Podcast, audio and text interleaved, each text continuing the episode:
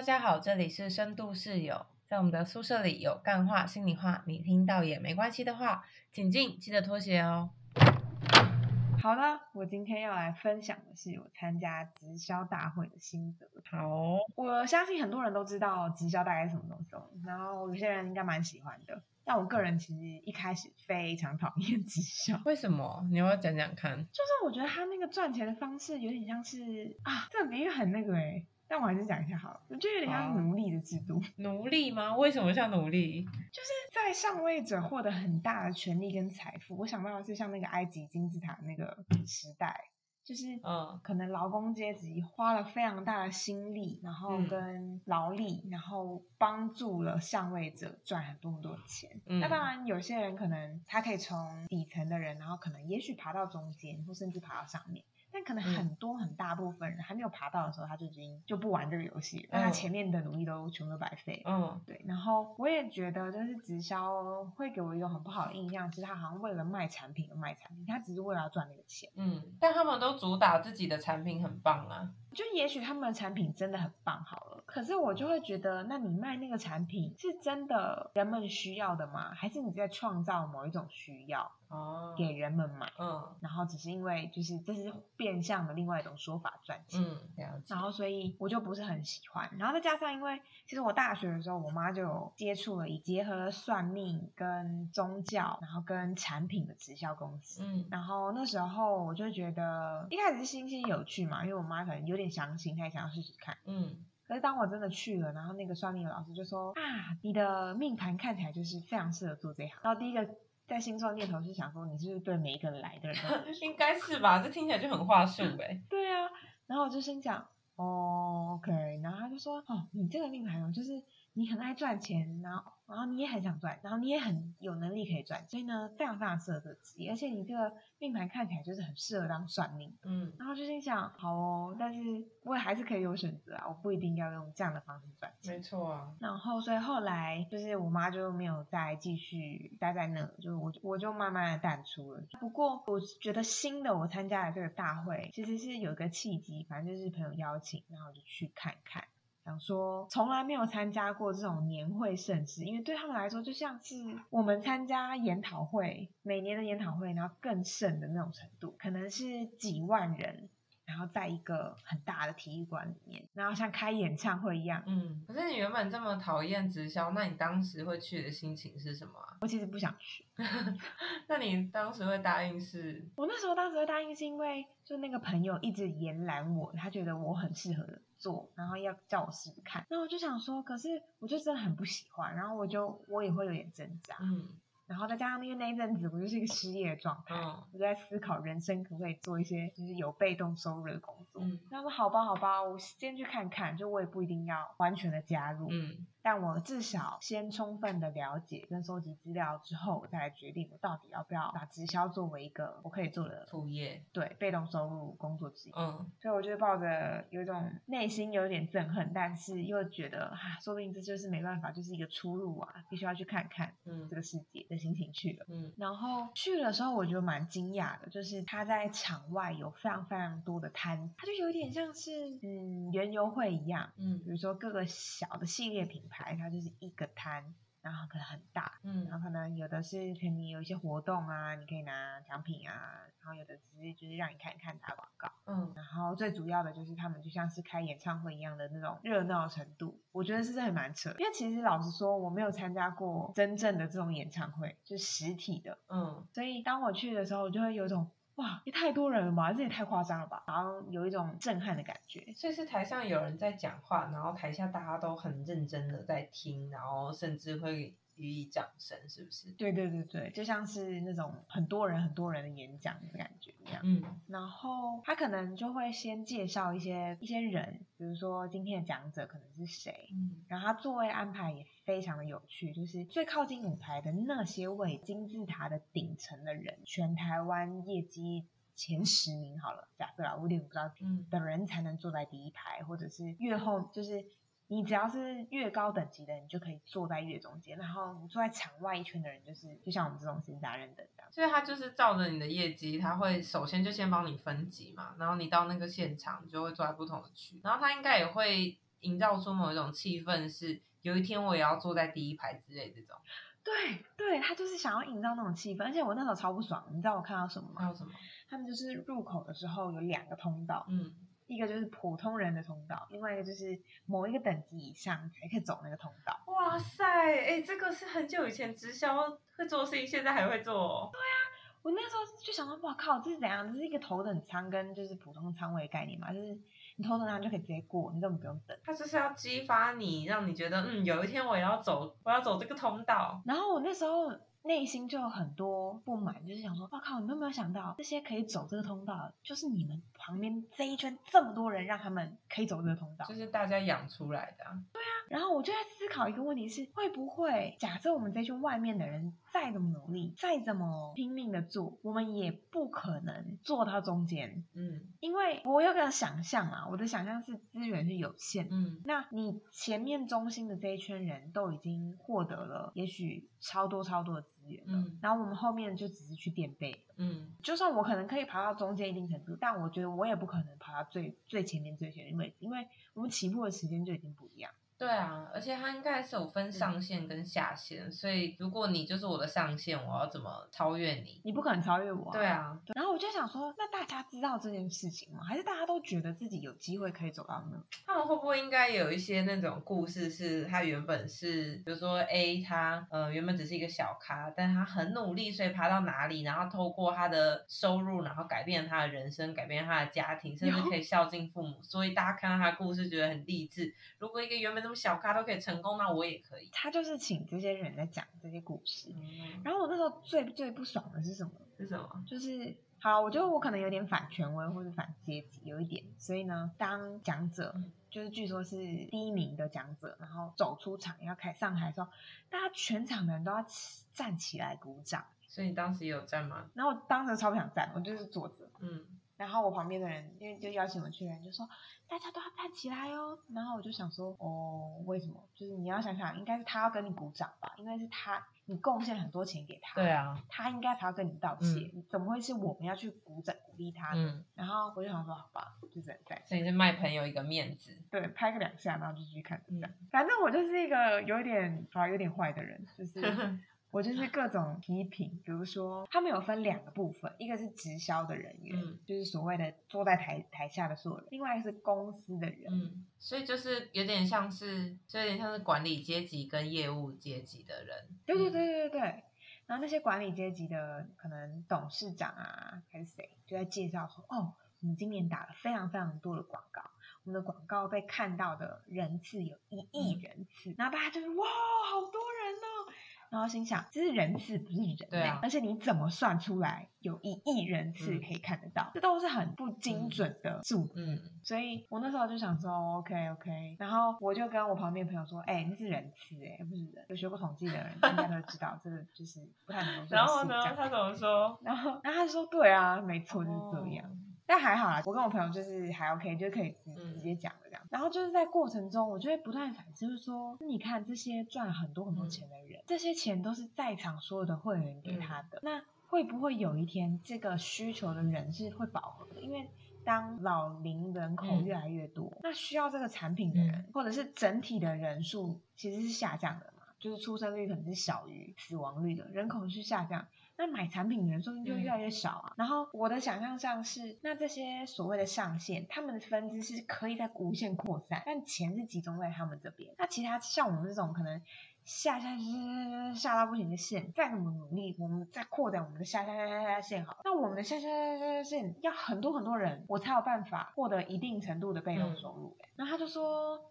对啦，是这样没错。可是他觉得这个需要是不会这样子结束。他觉得就算人口变少，但他觉得相较于其他的产业都会是一样的状况。他不觉得直销会变得相较于其他产业还要差。那是整体产业，就是不会只有直销业这样，就其他产业也都是一样。嗯然后就是讲，哦，好吧，你说的也是有道理。比如说那些赚了很多钱的人，即便他们分享了多辛苦的故事，对我来说都没办法打动。嗯，为什么？我觉得我有一种感觉吧，就是觉得，因为你的年代跟我的年代是不一样，你的年代就是水果很多。我，有一本书叫做什么什么最低的水果在摘完之后还是之类的，你 讲了一个好模糊的真的真的书名。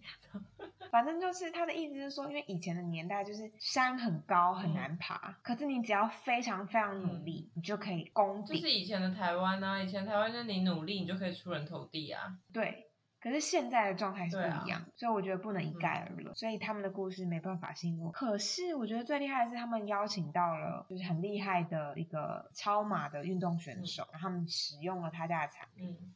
然后他就是做了一个分享，他怎么透过使用这个产品，然后快速的恢复体力，甚至是给他有好的成那些营养品对他来说，他就是非常非常的觉得好用，因为他也试过了很多种不同的产品，他后来发现这家最好用，然后他就分享了一些他的照片，比如说他那时候跑应该是跑沙漠吧，然后跑到。脚底板都破皮，超恐怖。就是那个破皮不是我们这种程度的破皮，是就是你想想看，就是你已经跑了超长超长的距离，你的脚根本没办法负荷这样子的磨损，你的脚根本就直就是直接破了一个洞，双脚脚底破洞，很恐怖，就是流血然后的状态，状况很不好。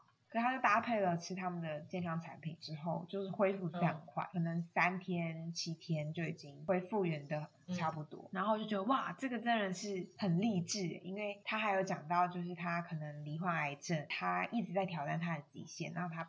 不想要放弃，因为他其实年纪已经有点大了，就是已经迈入中年，可是他还是有很多想要跑的地方。我就觉得这样子就对我来说很有说服力，就是一个是一个很成功的例子啊，会让你相信这个产品的功效。对对对，但是然后后来也会看到他们很多介绍，比如说他们有做了一些社服的，像是资助基金会，然后就邀请一些。原住民的小朋友上来唱歌表演，然后我那时候超不爽的。为什么原住民小朋友表演的时候，大家没有站起来鼓掌、开心的时候？就是我觉得你要嘛，就全部都一起站啊！就是为什么只有赚最多钱的人，好像最值得被尊敬？因为在他们企业文化里面，那个才是厉害吧？因为原住民小朋友表演唱歌跳舞，这个本身就有点怪啦。为什么一定要找原住民来表演原住民的舞蹈跟那个？对啊，这个本身就有点怪，但撇。撇除这个之外，在他们对他们来说，那就是一个表演吧。然后就是一个好像是一个请人来就可以表演的事情，好像没有多厉害吗？可是如果你真的赚到了最顶尖那种钻石级的人物，好了，你应该就代表很厉害，你才可以做到这件事啊。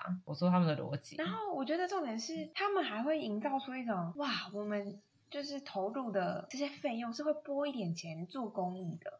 哦，然后他就可以看到，就是一些影片的分享，说他多受到了这些经济的资助呢，他人生改变了多好，然后他可以过上怎么样更好的生活。然后就是旁边的人都在哭，哎，可是那种现场，我记得都很煽动，对不对？很煽情，哎，很煽情。然后我就觉得，Oh my God，我没有办法，我心中很百感交集，就是我现在应该该哭吗？可是我就是太多愤怒了，就是我觉得他可能可以有更好的做法。就是以社福的角度来说，你为什么是资助孩子？说不定还有很多很多需要的是老人呐，或者是游民啊，或者是别的族群。为什么就是要选孩子？孩子好像就是看着最有希望。我觉得他们不会资助游民。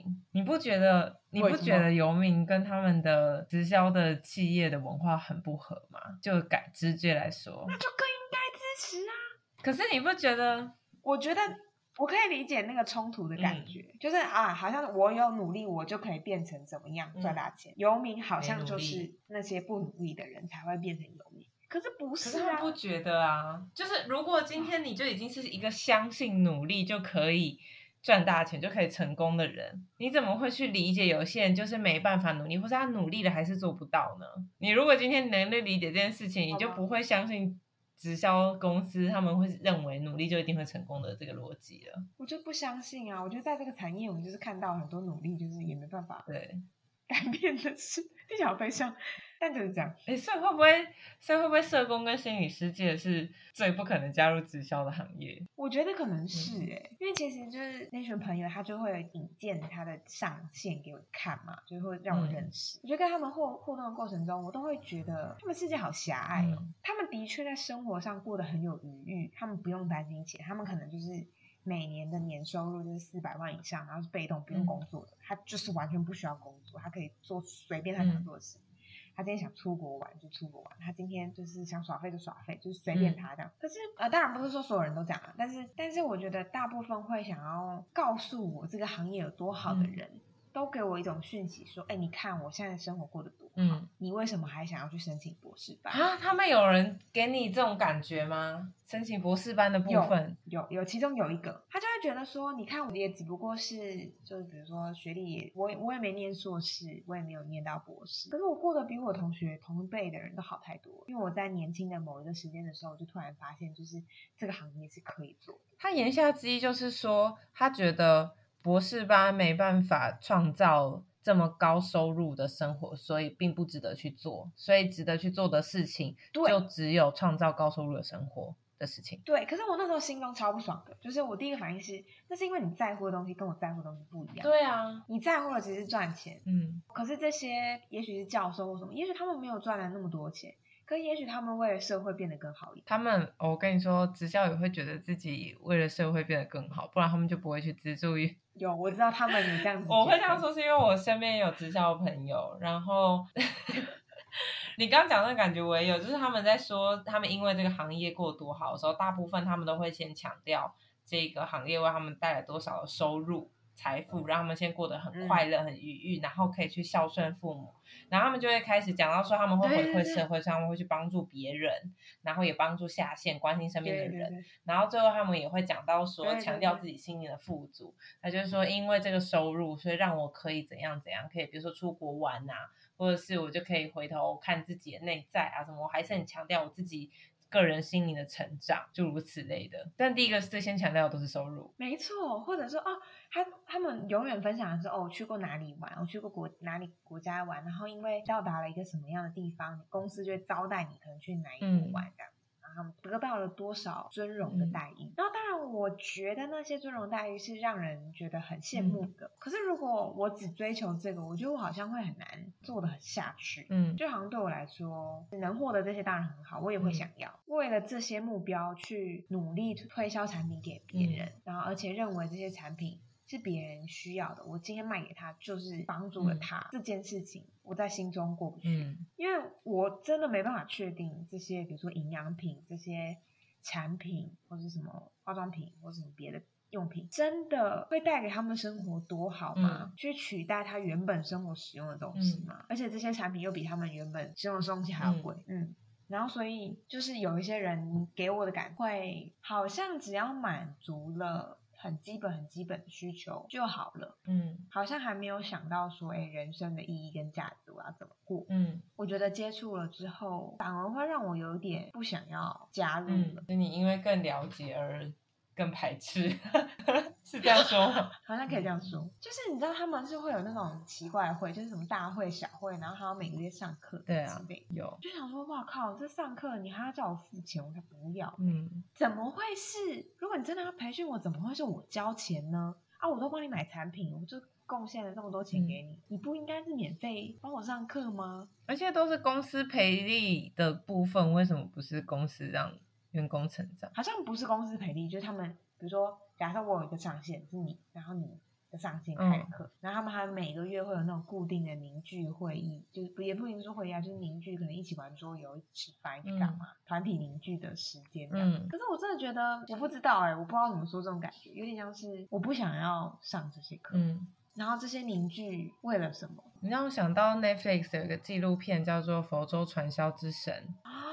我想看，很好。看。他就是在讲美国有一个很有名的直销公司叫美创商吧，然后内容都跟你刚刚讲的一模一样。它也会有课程哦，然后因为它是很久以前的，也不是纪录片啊，它就是影集，但它拍的是真实的直销公司这样。然后他们是也会有课程，啊但是这个课程是那个最高的创办人领导者自己录的录音带，就他的故事背景在以前，他就自己录了录音带，然后就开始卖，然后大家都会因为太崇拜他了就会买，所以他本身只要随手的开始拿起录音机录一段话，他就可以赚钱。靠，这就是我觉得这是另外一种邪教哎、对啊，因为我真的觉得有点像邪教，因为就是你相信的人，你都会很相信，而且你的人生接下来就会开始以这个为目标，好像你不达到这个，你不会很快乐，然后其他可能性就小了，嗯。而而且我之前曾经有想过，如果直销这个工作真的像他们说的这么好，你真的加入，然后你靠努力，你就可以年薪百万，所以这个工作是不是值得人人都加入？那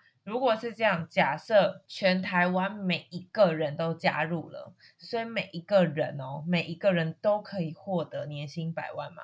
如果大家都努力的情况下，不能啊，不能啊，因为你一定还会有上跟下的差别啊。没错，对啊，那就是比谁先加入的早跟晚嘛，然后顶多在他像他们说的谁比较有那种销售的技巧嘛。那等到所有人都加入以后，最后加入的那一批，他们不就是永远都是被吸血的那一批吗？对啊，对啊就是嗯这样。所以我那时候就越想越觉得很不爽，觉得这一切都太不合理。嗯然后为什么你要那么崇拜？就是上面，我不觉得他们值得被崇拜。你说他们可不可以值得被尊重？我就 OK，尊重可以。有需要到被崇拜吗？就是你有没有想到，其实你贡献了很多很多东西给他，再加上这些组织的成型是有多少放弃的人是你没有看见的。嗯嗯，只是那些失败的故事不会被讲而已。嗯，以前直销曾经在新闻上很红啊，就是因为他们不只是一份工作，好像会经营的像是你人生的目标、你的职业一样，所以很多会、很多人会为了这个就